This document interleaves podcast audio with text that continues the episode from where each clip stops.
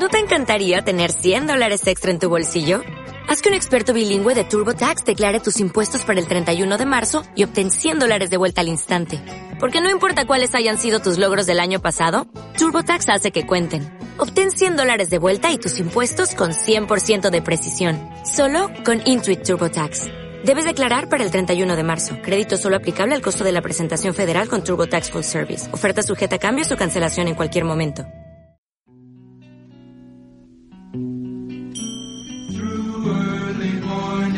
Fog I see visions of the things to be, the pains that are withheld for me.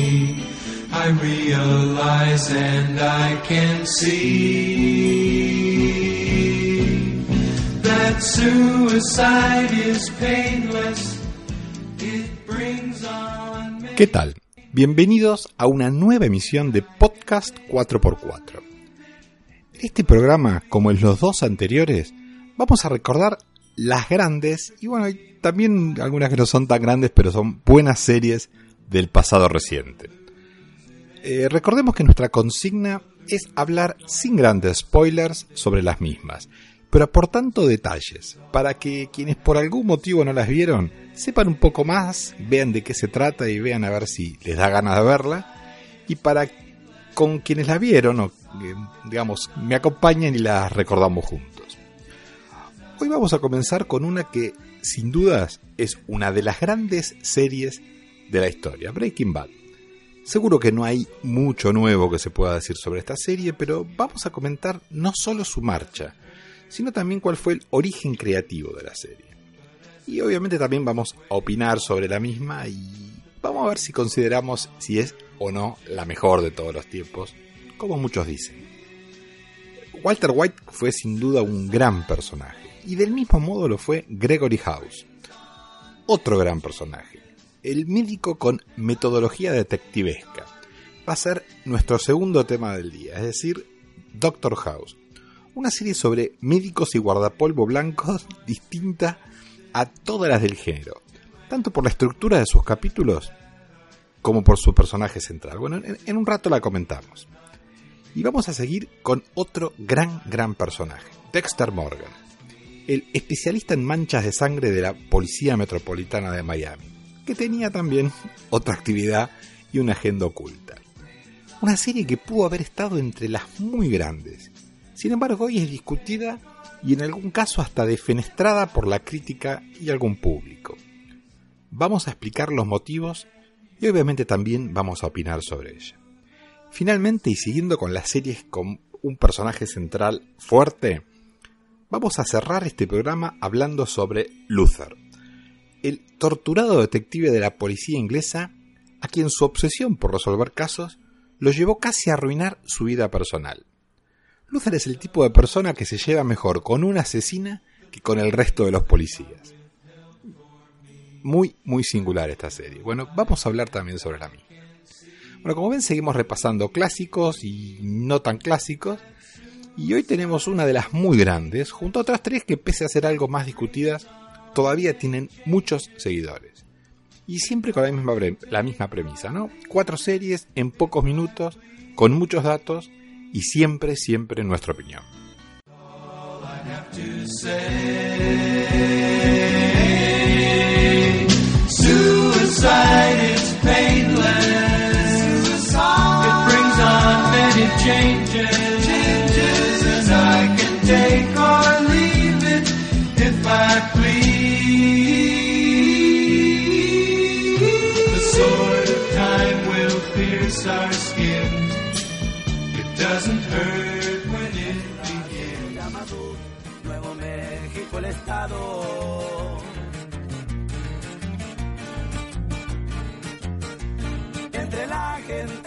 Gente mafiosa fama se ha propagado, causa de una nueva droga que los gringos han creado.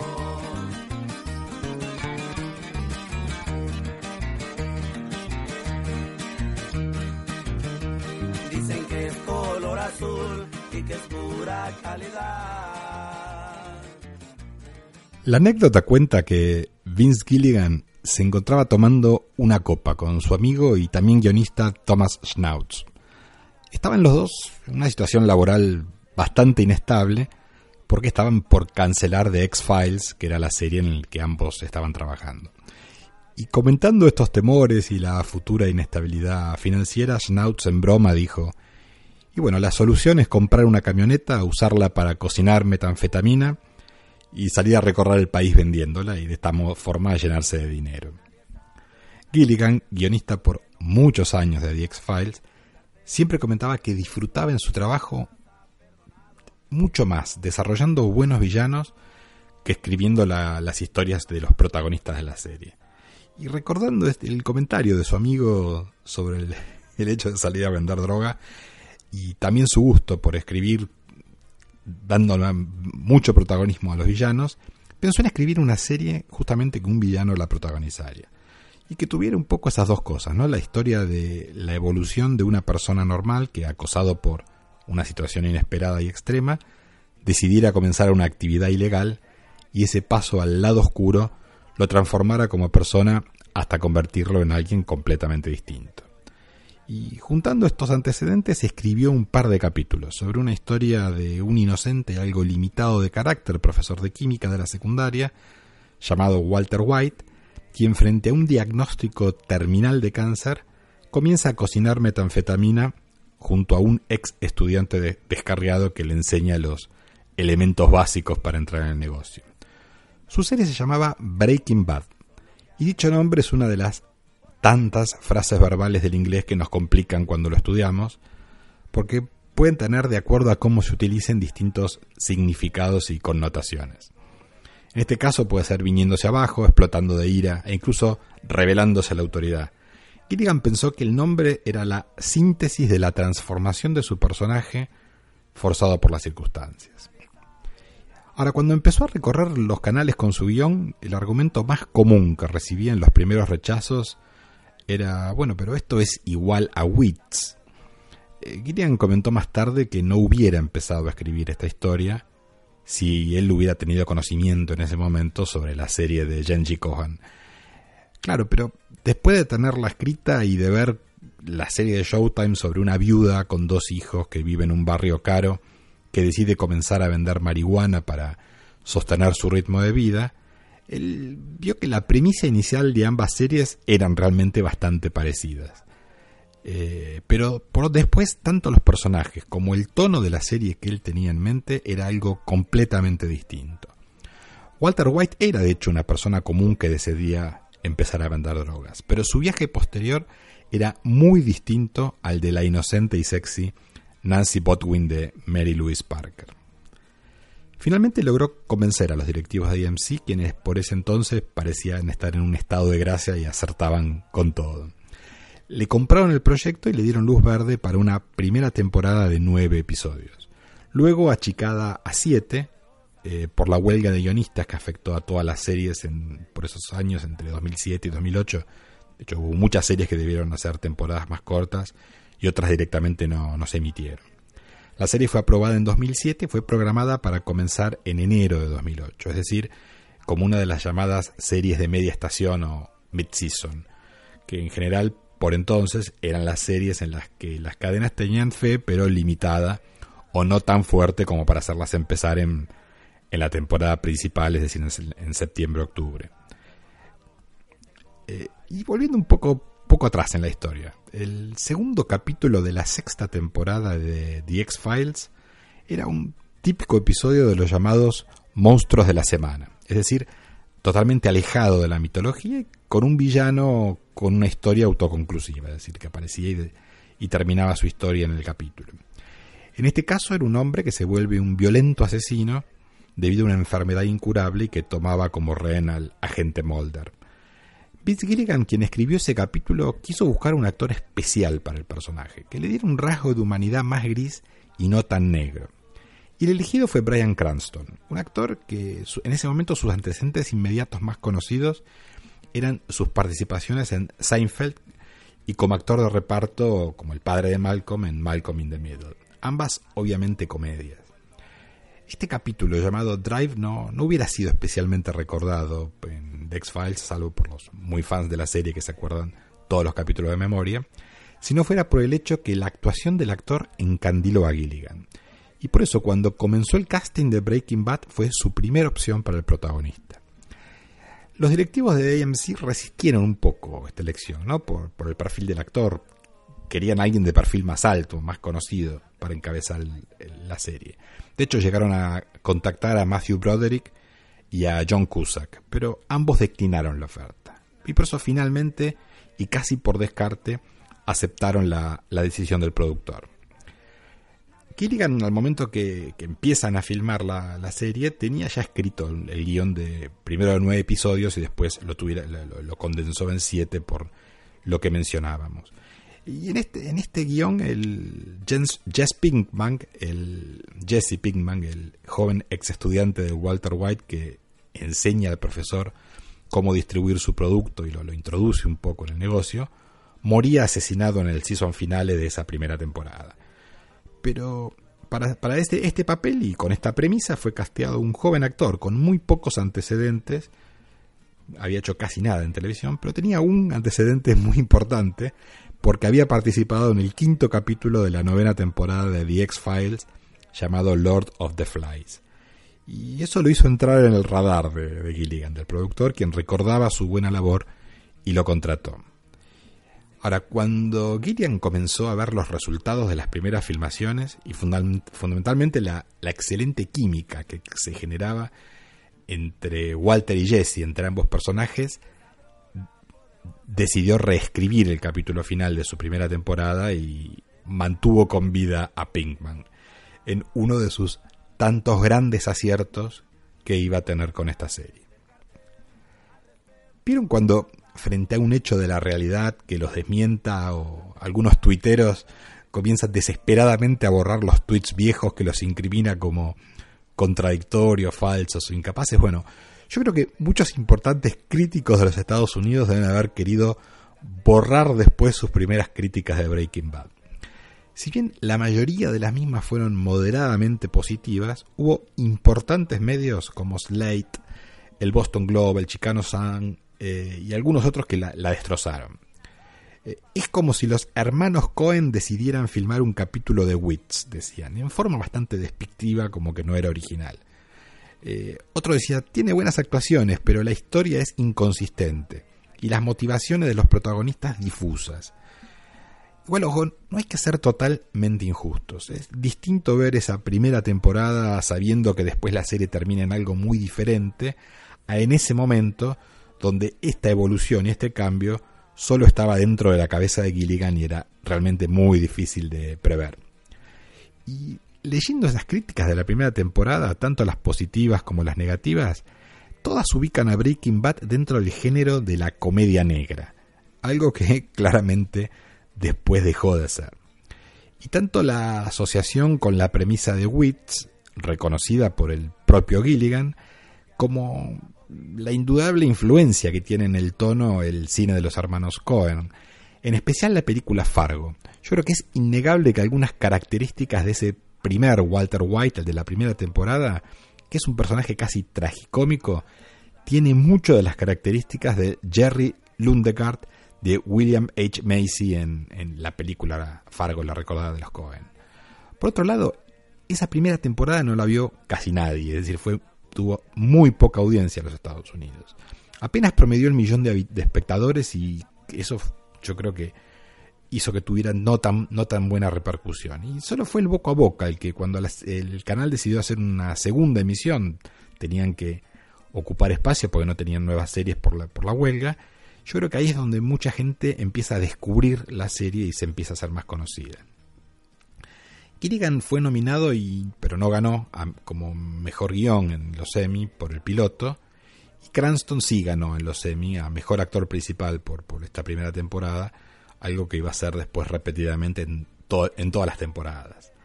En los Critics' Choice Awards, que es teóricamente el premio más prestigioso porque no tiene influencias comerciales y son los críticos, la serie no tuvo una sola nominación en esa primera temporada. Y en los Golden Globe, Cranston estuvo nominado pero perdió. Es decir, en ese momento era una serie más de las tantas que se habían estrenado y habían sido calificadas como una buena novedad y poco más. Pero las grandes series por lo general tienen una particularidad. Van mejorando con el correr de las temporadas. Yo creo que el ejemplo más claro de esto es precisamente Breaking Bad. Cada temporada es mejor que la anterior. Y a medida que el personaje central se va oscureciendo y va tomando decisiones cada vez más extremas, eh, y comienza a adoptar esa personalidad del frío narcotraficante Heisenberg, la serie va adoptando el tono que todos más recuerdan. Es decir, ya no es más un personaje semi-payasesco, sino un hombre con dos personalidades bien definidas. Por un lado el padre de familia y por otro el narcotraficante. Casi como un Dr. Jekyll y Mr. Hyde. Es decir, Cranston cambia y maneja de manera brillante esos dos matices. Y el modo en que su mirada se endurece, el tono de su voz se vuelve frío y duro, y lo va transformando en una especie de monstruo, el cual personaje que se termina finalmente devorando al personaje original del tímido profesor de química. A Breaking Bad se le ha criticado por la construcción de sus personajes femeninos, y yo creo que sin dudas, y siendo absolutamente honesto, este es un poco el talón de Aquiles de la serie. Marie, la cuñada de Walter, hermana de su esposa, es dibujada como una obsesiva cleptómana que no puede manejar el hecho de ser la esposa de un agente de la DEA. Mientras que la esposa de Walter Skyler tiene un arco en toda la serie algo inconsistente, ¿no? Porque pasa de ser una madre sobreprotectora, horrorizada, cuando descubre el trabajo para lo de su marido, luego cómplice porque lo ayuda a lavar dinero, en el medio hay una infidelidad y finalmente no tolera la conversión en el frío narcotraficante que termina repudiándolo. El personaje en todas las instancias funciona como una piedra en el zapato de Walter White. Eh, así está escrito. Y por eso el fandom de la serie siempre reaccionó en forma agresiva contra ella, odiándola. A tal punto que la actriz Anna Gunn escribió un recordado editorial en el New York Times diciendo no entender por qué la gente era tan agresiva con su personaje. Yo creo que más que a la gente se lo tendría que haber preguntado a Gilligan por la forma en que ese personaje fue encarado. Ahora, por el contrario, todos los personajes masculinos tienen una escritura redonda y genial. Tanto los centrales ya mencionados, como decir, Walter y Jesse, como los secundarios. Hank, interpretado por Tim Norris, el cuñado agente de la DEA. Yo creo que hace el peor agente de la DEA de la historia porque no percibe que convive cotidianamente con el objetivo central de su investigación. Saul Goodman, el abogado inescrupuloso que asesora a Walter, en la piel de Bob, Bob Oderkirk y cuyo personaje yo creo que es genial y mereció un spin-off en Better Call Saul. Mike, el papel de Jonathan Banks, el ex policía que trabaja con Saul y es el nexo con los narcotraficantes. Bueno, y Gus Fringe, gran Giancarlo Espósito como el frío narcotraficante que tiene como tapadera un comercio de venta de pollo frito. Yo creo que esta galería de personajes, y la cual es interminable, porque incluso hay algunos con arcos menores, como, bueno, me acuerdo los amigos de Jesse, Badger y Skinny Pete, eh, los narcotraficantes Tuco y Héctor Salamanca, las novias de Jesse, tanto Jane en la segunda temporada como Andrea en las últimas, ambas fundamentales en la evolución de Walter hacia el monstruo desalmado en el que se convierte, Gail, el químico aprendiz de Walter y muchos otros. Todos en conjunto yo creo que transformaron esa promisoria serie en una de las grandes series de la historia. Y sin dudas la difusión ayudó a Breaking Bad mucho la difusión, su inclusión en el catálogo de Netflix. Eh, fue descubierta ahí por mucha gente, y la cual todos empezaron de a poco a fanatizarse de un modo realmente impensado por el tipo de serie que se trataba. De hecho, su última temporada promedió los 10 millones de espectadores, y estamos hablando solo de aquellos que la veían en forma oficial y en vivo. Su capítulo final fue tapa en casi todos los medios gráficos del mundo, y en las últimas tres temporadas la cosecha de premios fue inacabable. Ahora, todo esto yo creo que Gilligan tuvo una gran virtud, que fue la de terminar con la serie en el punto justo. A Breaking Bad no le sobra ninguna temporada. La serie tiene un increyendo y una culminación en el momento exacto en el que tenía que hacerlo. Y cuando se la incluye dentro de las grandes series de la historia, yo creo que para mí este factor es determinante. Es decir, esta serie fue como esos actores o cantantes que tienen la desgracia de morir en el momento que son más populares y por eso después se convierten en un mito? Bueno, yo creo que si Gilligan y AMC hubieran cometido el error de estirar la serie hasta su inevitable decadencia, hoy quizás el recuerdo hubiera sido otro. Breaking Bad es la lección que muy pocos parecen haber aprendido, que las series deben durar el tiempo que la historia originalmente imaginada debe durar. Ni más ni menos. Cuando se les tira más de lo que se debe, generalmente se la arruina. Y son pocas realmente las series que se disfrutan tanto en su visionado de principio a fin. Y también muy pocas las que se bancan tan bien un segundo visionado en el cual les aseguro se siguen descubriendo pequeños giros y cosas. Yo honestamente no, no, me atrevo a decir si fue la mejor serie de la historia, sé que para muchos lo fue. Sin embargo, creo que sin dudas está ahí en el Olimpo de las grandes series. Aquellas que cuando alguien nos pedía una recomendación, siempre estaba entre las dos o tres primeras, porque era una apuesta segura para quedar bien. Eran muy pocos los que la rechazaban. ¿Mejor serie de todos los tiempos? La verdad, no lo sé. Pero sin duda, si se quiere opinar sobre el tema, hay que ver Breaking Bad, porque en esa pelea está seguro.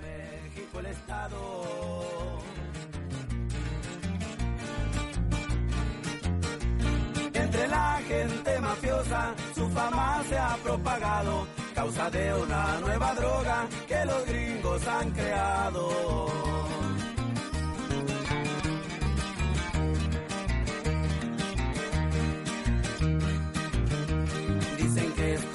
azul y que es pura calidad.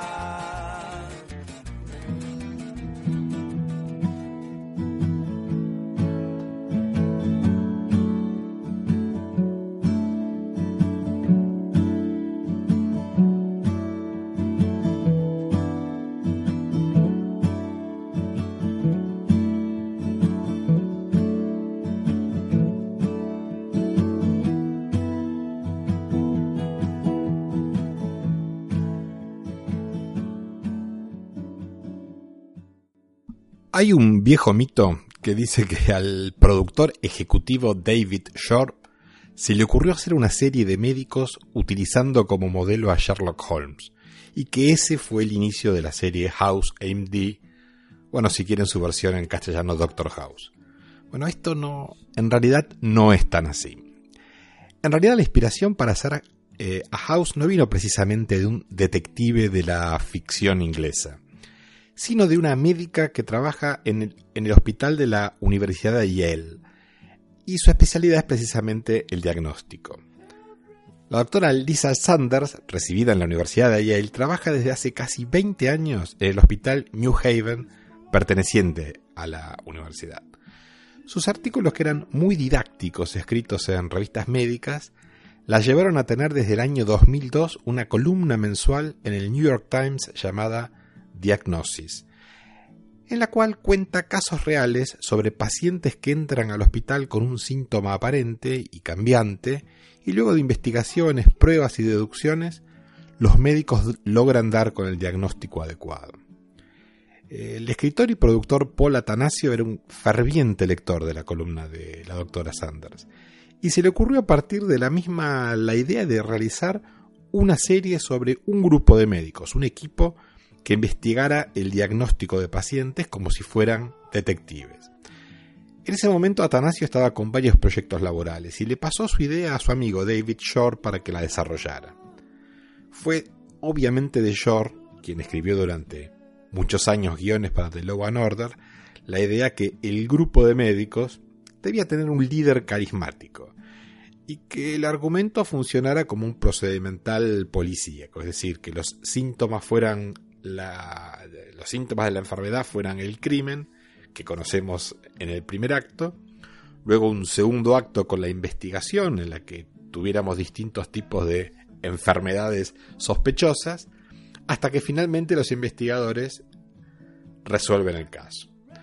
Por otra parte, cuando Atanasio le mencionó a George sobre la inspiración que le produjeron los artículos de la doctora Sanders, Chase recordó haber leído una serie de artículos en el otro periódico, en el New Yorker, en la década del 90, del escritor Barton Ruesch, quien este autor recopiló y publicó una serie de casos médicos extraños que sucedieron en la primera mitad del siglo XX.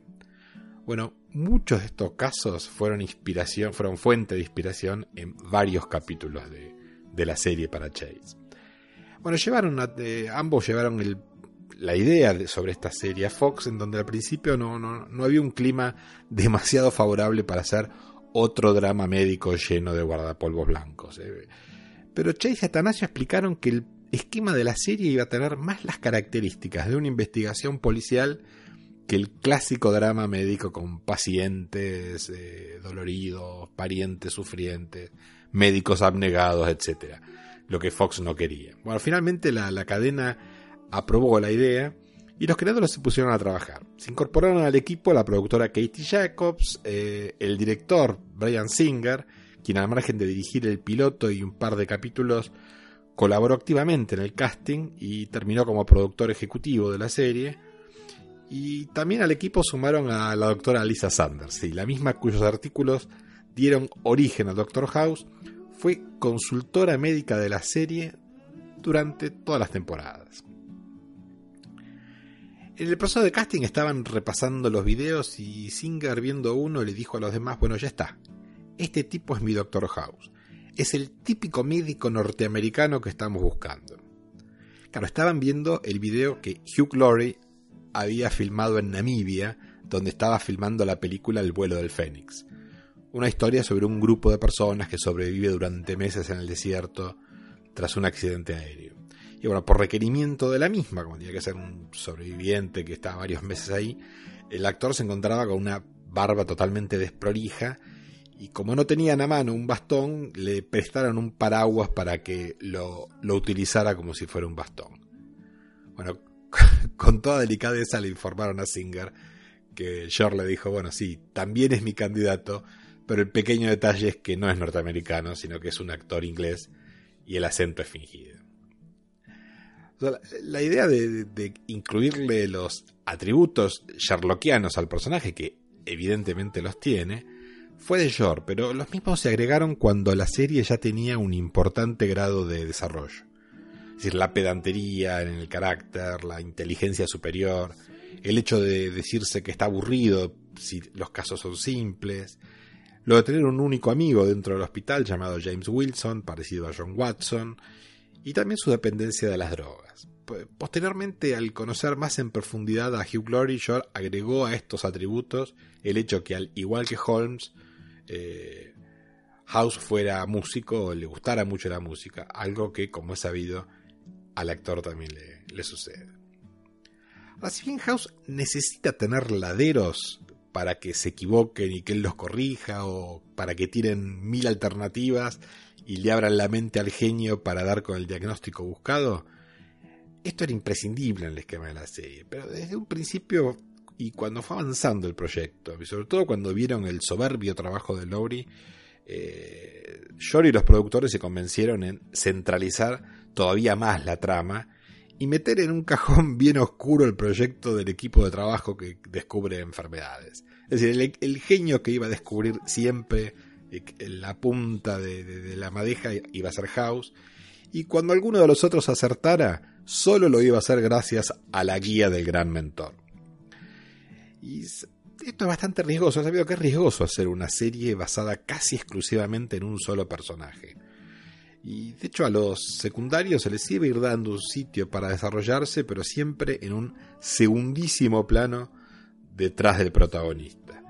Sin embargo, pese a este, este esquema que podía sonar hasta muy centralista, los excelentes guiones que escribió Shore y bueno, el trabajo de Lori hicieron que la, la serie funcionara igual. Eh, House era pedante, pero también era un paladín frente al poder de la industria farmacéutica, o terminaba acosado por un, por un policía. Eh, siempre había algunos, algunas mitologías que iban incorporando. Eh, en la tercera temporada, Shore vio que ciertos capítulos comenzaban a repetirse, ¿no? o a tener una dinámica similar a otros que ya habían hecho. Ya ahí por ahí iban cerca de los 70 episodios. Es decir, no aparecían muchos temas nuevos. Entonces decidió que la serie tenía que cambiar. Y entre otras cosas evaluó que House fuera despedido de Plainboro y tuviera que ir a otro hospital con una dinámica totalmente distinta. Pero ¿qué pasaba? El costo de hacer sets totalmente nuevos los hizo desistir. Y decidieron que por el contrario, House iba a despedir a uno de sus médicos, los otros dos renunciarían en solidaridad y de esa forma iban a renovar todo su entorno. De hecho, la cuarta temporada funciona como una especie de casting en el que House contrata a otros tres médicos, pero después, con el correr de los capítulos, quedaba claro que la dinámica terminaba siendo más o menos la misma, ¿no? Cambiaban los acompañantes, pero siempre era House el que terminaba resolviendo todo. En todas las temporadas, como decíamos, incluyeron alguna trama mitológica, pero no era el fuerte de la serie. La gente quería ver los casos más insólitos, que el paciente estuviera lo más cerca de la muerte posible y no hubiera ninguna posibilidad de salvarlo, pero que a último momento apareciera House con una deducción genial y lo salvara. Yo creo que con ligeras variantes muchos de sus capítulos funcionaban de ese modo. Y cuando se apartaban un poco de este esquema ya las cosas no andaban tan bien.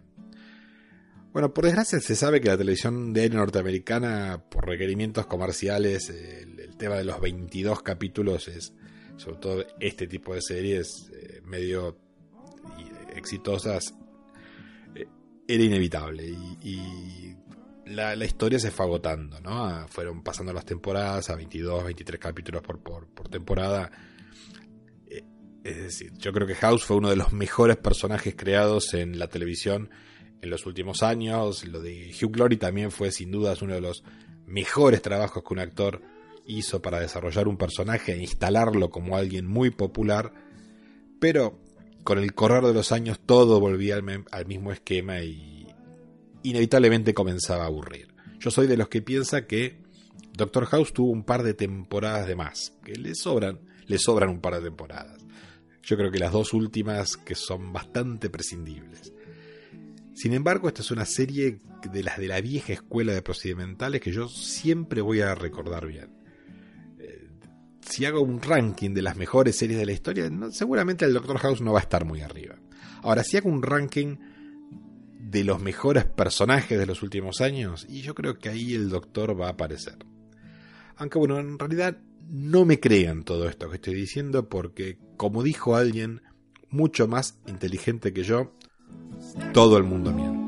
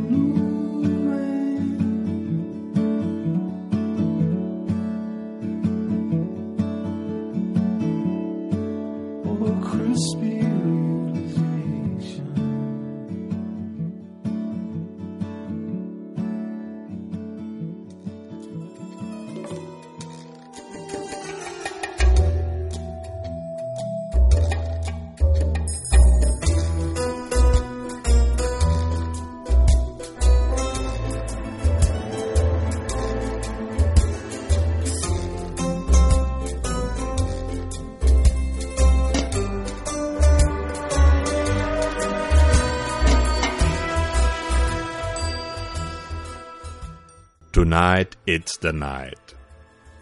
Siempre quise decir esto alguna vez. Perdón, mil disculpas. Hablábamos en nuestro primer bloque sobre una muy buena serie, Breaking Bad, que ha alcanzado yo creo el nivel de mitológica, o de haber sido una muy buena serie, una gran serie, pero entre otras cosas gracias al hecho de que supieron terminarla en el momento justo. Bueno, en este bloque vamos a hablar del caso opuesto, una buena serie, Dexter, con muchos elementos para haber sido también una gran serie, pero que lamentablemente sobre ella no todo el mundo tiene el mejor de los recuerdos. Y entre otras cosas, yo creo que el principal motivo por el cual no todos la recuerdan tan bien es porque no supieron terminarla en el momento indicado. A quienes vieron Dexter, quienes vieron todas las temporadas, quiero hacerles la, la siguiente reflexión.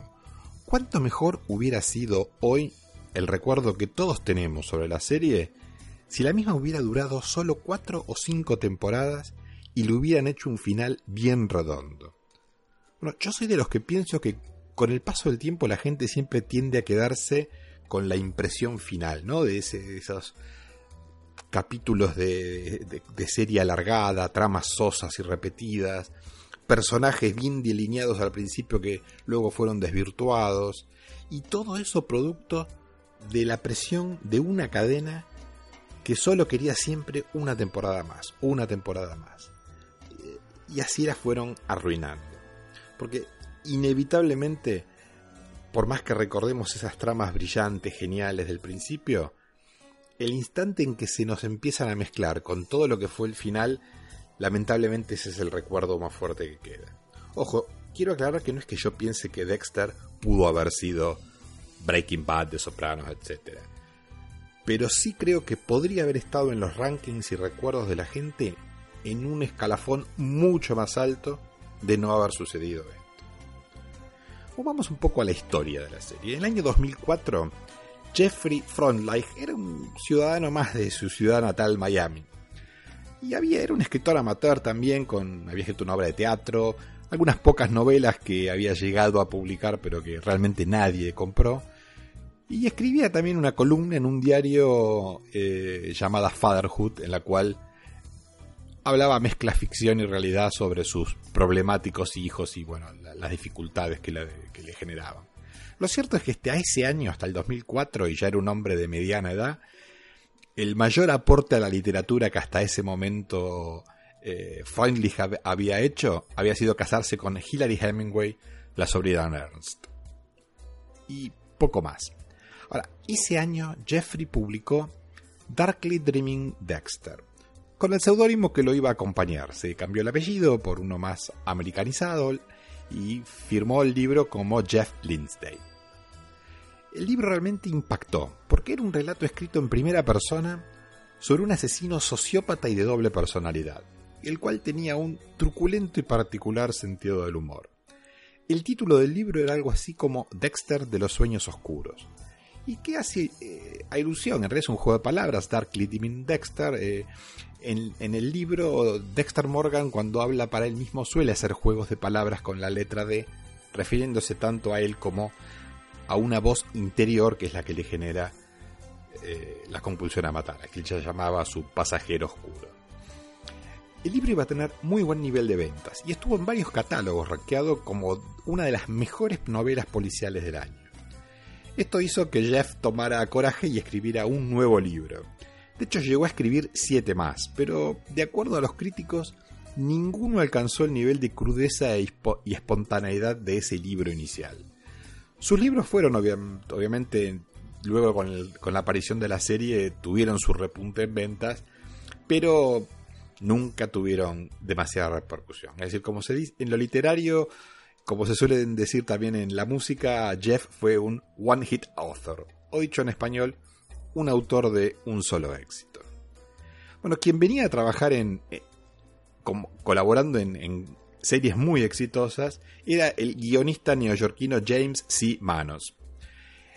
Tuvo, de hecho, tuvo la, posibilidad de participar y escribir cinco episodios de la de, la serie de Sopranos, y también fue uno de los guionistas principales en las dos primeras temporadas de The Shield.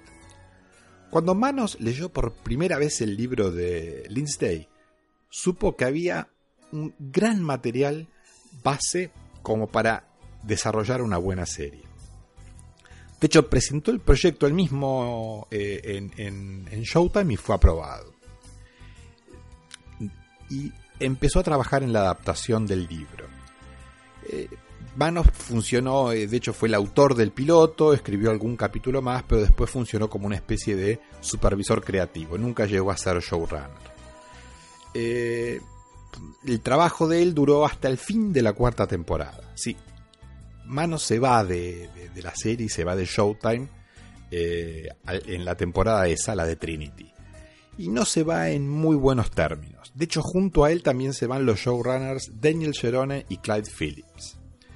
Todos se fueron por la misma diferencia de criterios con la cadena. El hecho es que Manos y su gente querían terminar la serie en la quinta temporada con un explosivo final lleno de sucesos importantes.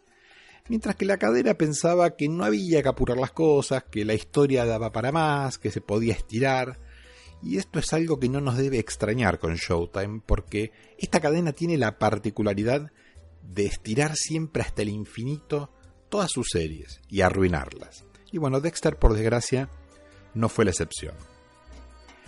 Manos cuando comenzó a trabajar con el libro eh, le hizo algunos ligeros retoques que él consideraba más, más televisivos. ¿no? Si bien utilizó la voz en off relatando eh, en primera persona, eh, para utilizar esos comentarios geniales que hace el personaje en el libro con una mordacidad terrible y desapasionada, decidió que el papel que ocupa el oscuro pasajero con el cual a veces Dexter conversa, aparezca como una especie de, visión del hijo, el fallecido padre de Dexter, quien es un ex policía y mentor. Eh, Harry Morgan fue quien descubrió que su hijastro era un psicópata asesino y le enseñó a practicar sus malas artes con mucho cuidado para no dejar pruebas y solo matando a quienes se lo merezcan, es decir, a violadores y asesinos. Por otra parte, del libro, eh, Manos mantuvo a los dos personajes femeninos principales, que son la hermana de Dexter Debra y a la, jefa de ambos, eh, la Gerta, que bueno, en la serie se llama María, en el libro tiene otro nombre. Pero otra cosa que decidió Manos es subir el perfil de otros personajes que eran muy, muy, muy menores en el libro, como Rita, Mazuka, Batista y Doux. Esos personajes eh, Manos los hace crecer porque de su experiencia en The Shield él sabía que con un reparto más variado e importante se podían llegar a escribir tramas también mucho más variadas incluso siempre iba a haber a mano personajes queribles o odiados para ponerlos en riesgo, usarlos de antagonistas o eventualmente para matarlos. Bueno, Michael C. Es un actor que podemos decir que se formó bien, bien de abajo. Él comenzó haciendo obras para 20 personas en el Off-Broadway y hizo de todo tipo de obras, ¿no? Desde Shakespeare hasta una versión de cabaret que finalmente llegó a, a los teatros principales de Broadway. Y fue esta última obra dirigida por Sam Mendes la que le abrió la puerta para su primer gran papel televisivo, David Fisher en Six Feet Under. Serie que a su vez le permitió al actor llegar a, a este rol protagónico de Dexter. Yo creo que el de Hall con Dexter es un caso parecido al que hablábamos antes de Hugh Laurie con House. Su gran actuación y la forma en que el actor se compenetra con, el personaje, yo creo que es la base fundamental del éxito de la serie. Pero, a diferencia de House, Dexter eh, tenía una galería de personajes secundarios muy, muy carismáticos, como bueno, la trepadora lagarta, Doux, que siempre andaba sospechando y se enfrentaba con Dexter, la contraparte, Ángel Batista, el policía amigo, el médico forense Mazuka, que siempre tiene sus infaltables chistes de mal humor negro, y bueno, obviamente no me olvido de las dos mujeres de Dexter, ¿no? Debra, la hermana, la policía de homicidios, que en esta primera temporada se puede decir que casi es la única que despierta algún tipo de sentimientos en, el protagonista, y bueno, y Rita, la novia, que en esa primera temporada para Dexter era solo una novia que tiene solo para dar la imagen de que es normal. Bueno, la primera temporada sigue bastante al libro. Se aparta en algunos temas del desenlace, pero la estructura es más o menos la misma. Eh, pero ya a partir de la segunda temporada y del segundo libro de Lindsay, las historias van totalmente para otro lado. De hecho, hay personajes que mueren en ese primer libro y que en la serie, por decisión de los guionistas, siguieron vivitos y goleando. Luego de dos grandes temporadas, la serie en la tercera comienza a notar, en la tercera temporada comienza a notar algún tipo de agotamiento, ¿no? Se introduce a Jimmy Smith como una especie de antagonista, pero ciertas tramas empezaban a repetirse, los personajes secundarios ya no funcionaban tan bien ni tan originales. Y también cambia la relación con Rita, eh, de hecho Dexter comienza a experimentar sentimientos que antes no sentía eh, y esto le, cambia un poco el esquema al personaje y realmente en ese momento uno pensaba que empezaba lo peor. Pero sin embargo, lo mejor estaba por venir. Cuarta temporada, en la cual se introduce a un gran personaje, Trinity, interpretado obviamente por un gran actor, John Lithgow. Yo creo que fue el contrapunto ideal para Dexter con alguien que él veía más inteligente que él.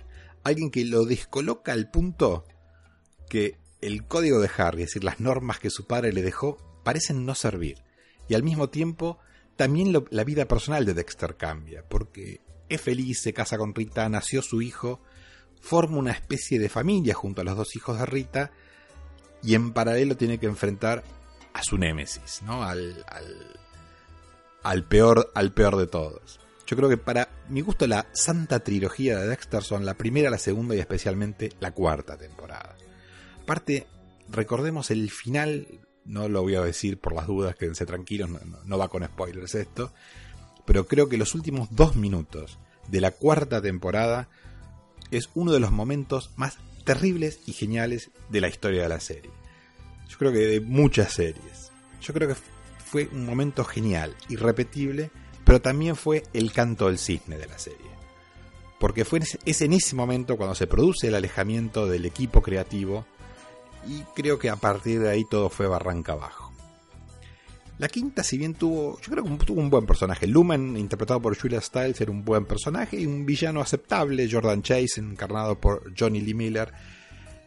Pero todo sonaba, no sé, distinto, inferior, más forzado en comparación a la temporada anterior. Yo creo que no fue mala la quinta temporada, fue a nivel de la tercera. Pero claramente ahí es donde se empieza a notar la decadencia de la serie.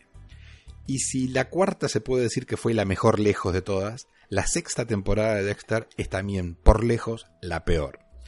Dos buenos actores invitados como Connie Hanks y Edward James Olmos fueron realmente desaprovechados en una historia absurda, aburrida y previsible a todas luces.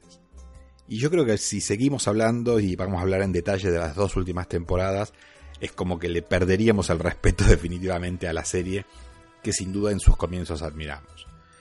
Eh, Solo decir que, bueno, en forma muy alargada y sin sentido sucedieron muchas cosas que seguramente estaban planificadas en forma más condensada en la mente de James Manos para una sola y final quinta temporada con todos estos elementos fuertes.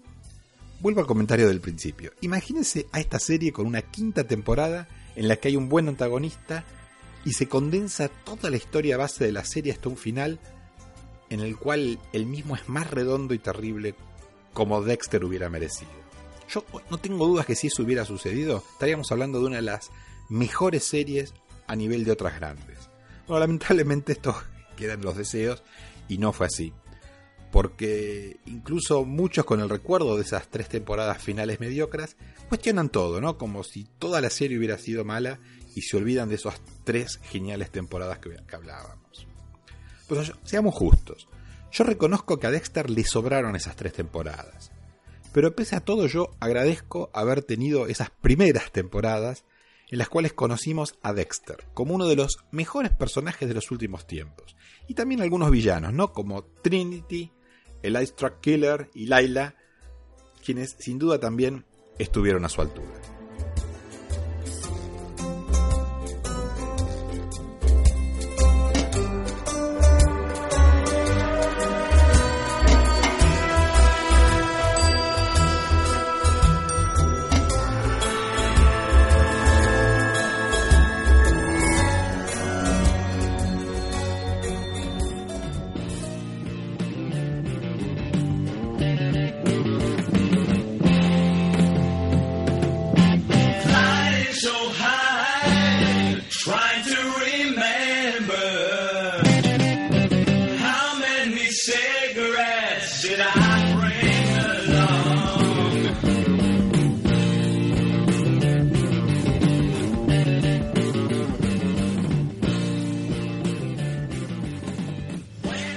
Habla de series icónicas o tradicionales de la televisión inglesa, de esas que dejan marca y son una verdadera escuela de actores y guionistas, porque estuvieron, tuvieron una larga trayectoria.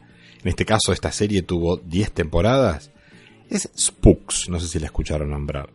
Es una serie sobre espías, antiterroristas y demás, que, de la cual surgieron actores como Matthew McFadden, Peter Firth, David Oyelowo, Nicola Walker y bueno, muchos tantos otros surgieron de acá.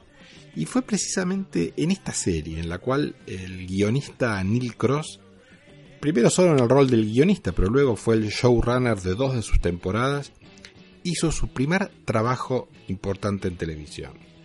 Y una de las características de Spooks era el escaso problema que esta serie tenía para matar protagonistas.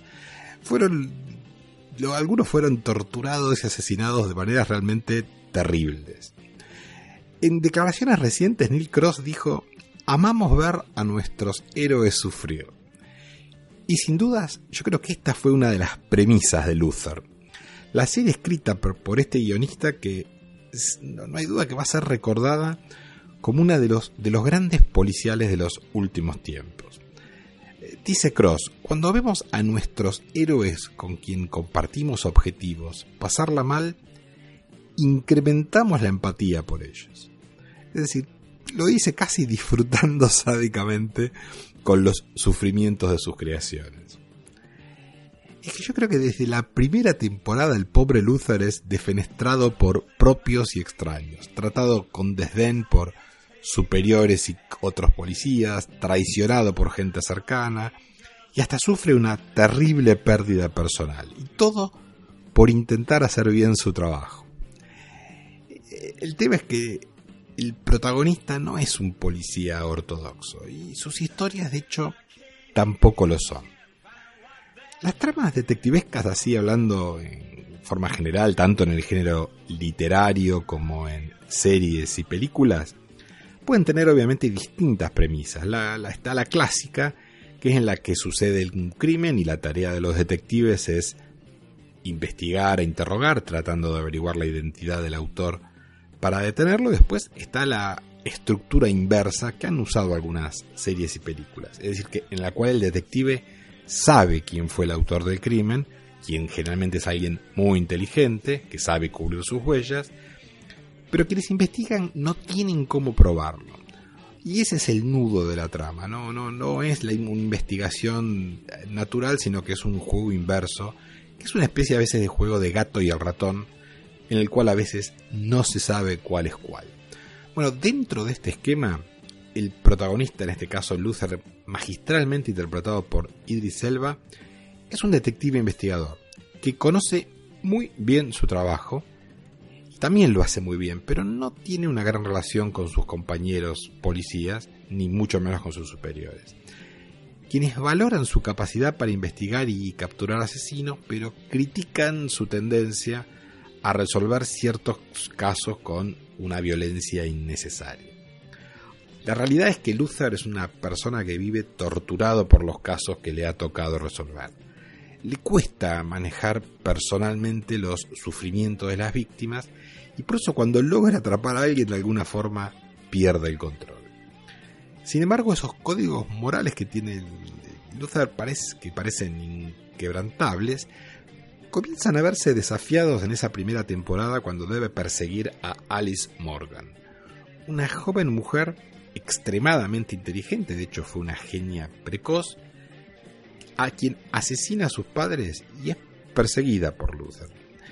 Y en, el juego que hablábamos antes, ¿no? Que del gato y el ratón en el cual de a poco se van invirtiendo los roles. Y Alice con esa inteligencia superior sabe cómo ir manipulando al, policía. Y ambos, policía y asesina, comienzan una genial y curiosa, curiosa asociación que dura casi tres temporadas. dura, sí, sí, casi tres temporadas. Si bien esta, ojo, no es la única premisa de la serie, la cual luego va evolucionando en temporadas posteriores, yo creo que no hay dudas del impacto que produjo ver ese juego, ¿no? una especie de juego entre el violento policía de moral inquebrantable y una bella asesina que de algún modo juega con él inicialmente, pero luego poco a poco es como que se va obsesionando con su perseguidor. Bueno, Idris Elba es un actor inglés que es hijo de inmigrantes africanos, quien desde muy chico tuvo inquietudes artísticas. A los 16 años ingresó en el National Youth Music eh, Theatre de Londres, lo cual es una institución privada, y para pagar sus cuotas hizo de todo, lavacopas, de jockey, y hasta logró pequeños papeles en películas y series de televisión.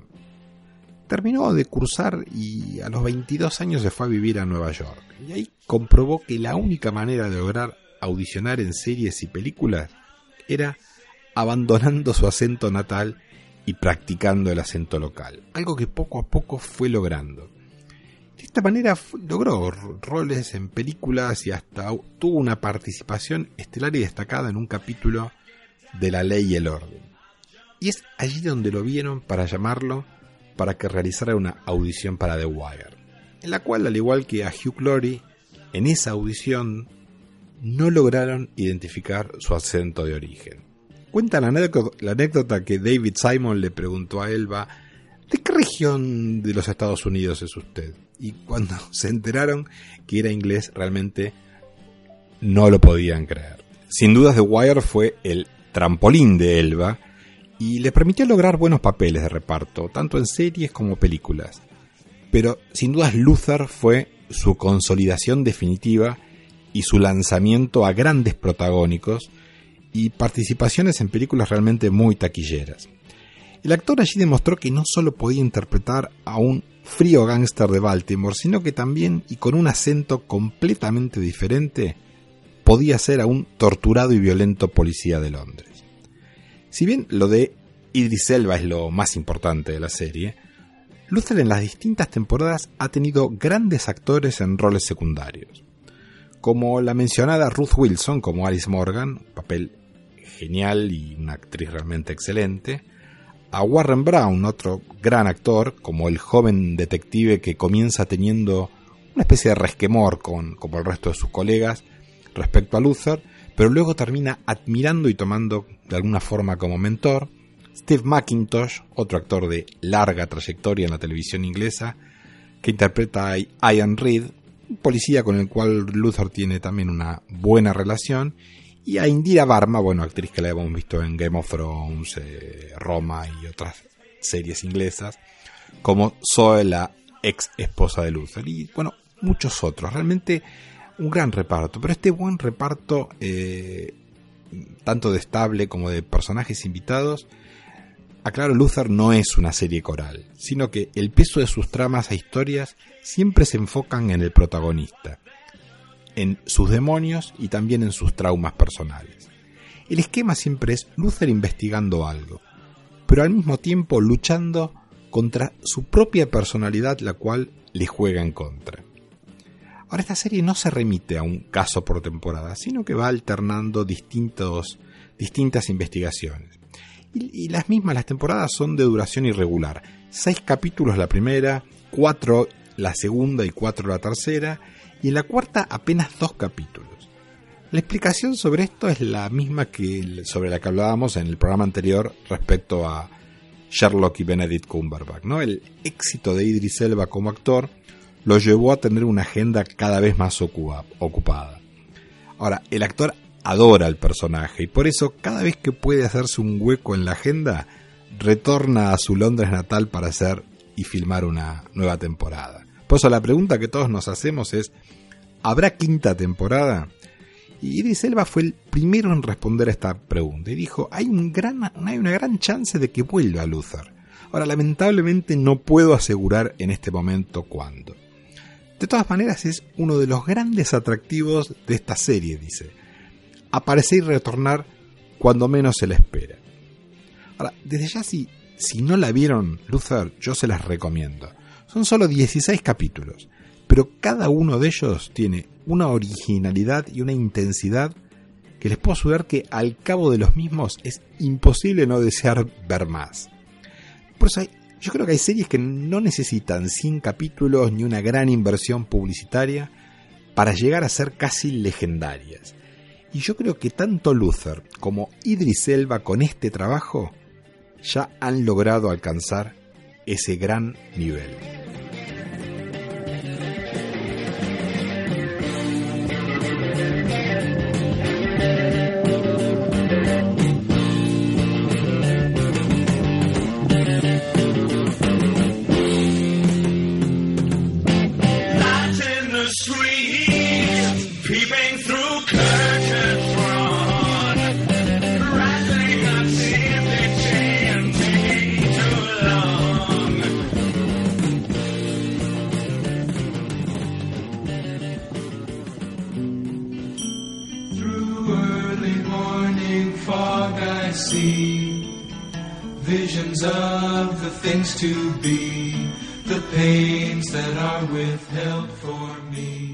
Final de un nuevo programa de Podcast 4x4.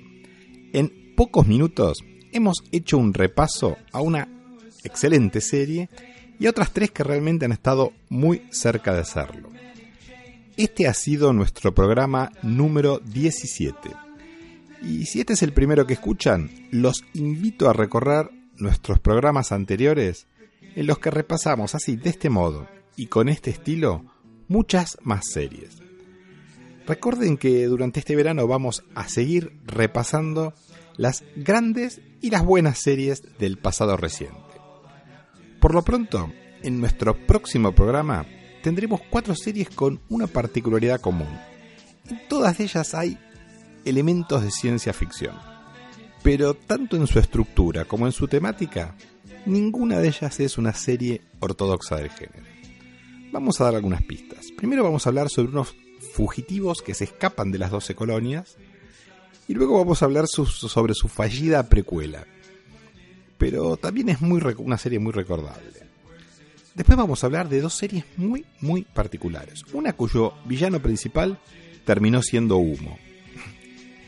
Y en la otra el personaje más inteligente de esa serie estaba totalmente loco. O como se dice en términos futbolísticos, le faltaban un par de jugadores, pero en este caso porque un amigo se los había sacado. Para interactuar, sugerir temas, pueden buscarnos en nuestro blog www.podcast4x4.blogspot.com y también en nuestra página de Facebook www.facebook.com barra podcast 4x4 en la cual, bueno, estamos realmente con muchos seguidores y les agradecemos a todos por habernos dado like. También pueden seguirnos en nuestra cuenta de Twitter, arroba podcast 4x4. En este caso el 4, las dos veces el número. Bueno, mi nombre es Fabián Rodríguez. Pueden encontrarme en Twitter en mi cuenta arroba favrod y desde ya les sigo agradeciendo. Muchas gracias por escucharme y hasta el próximo programa.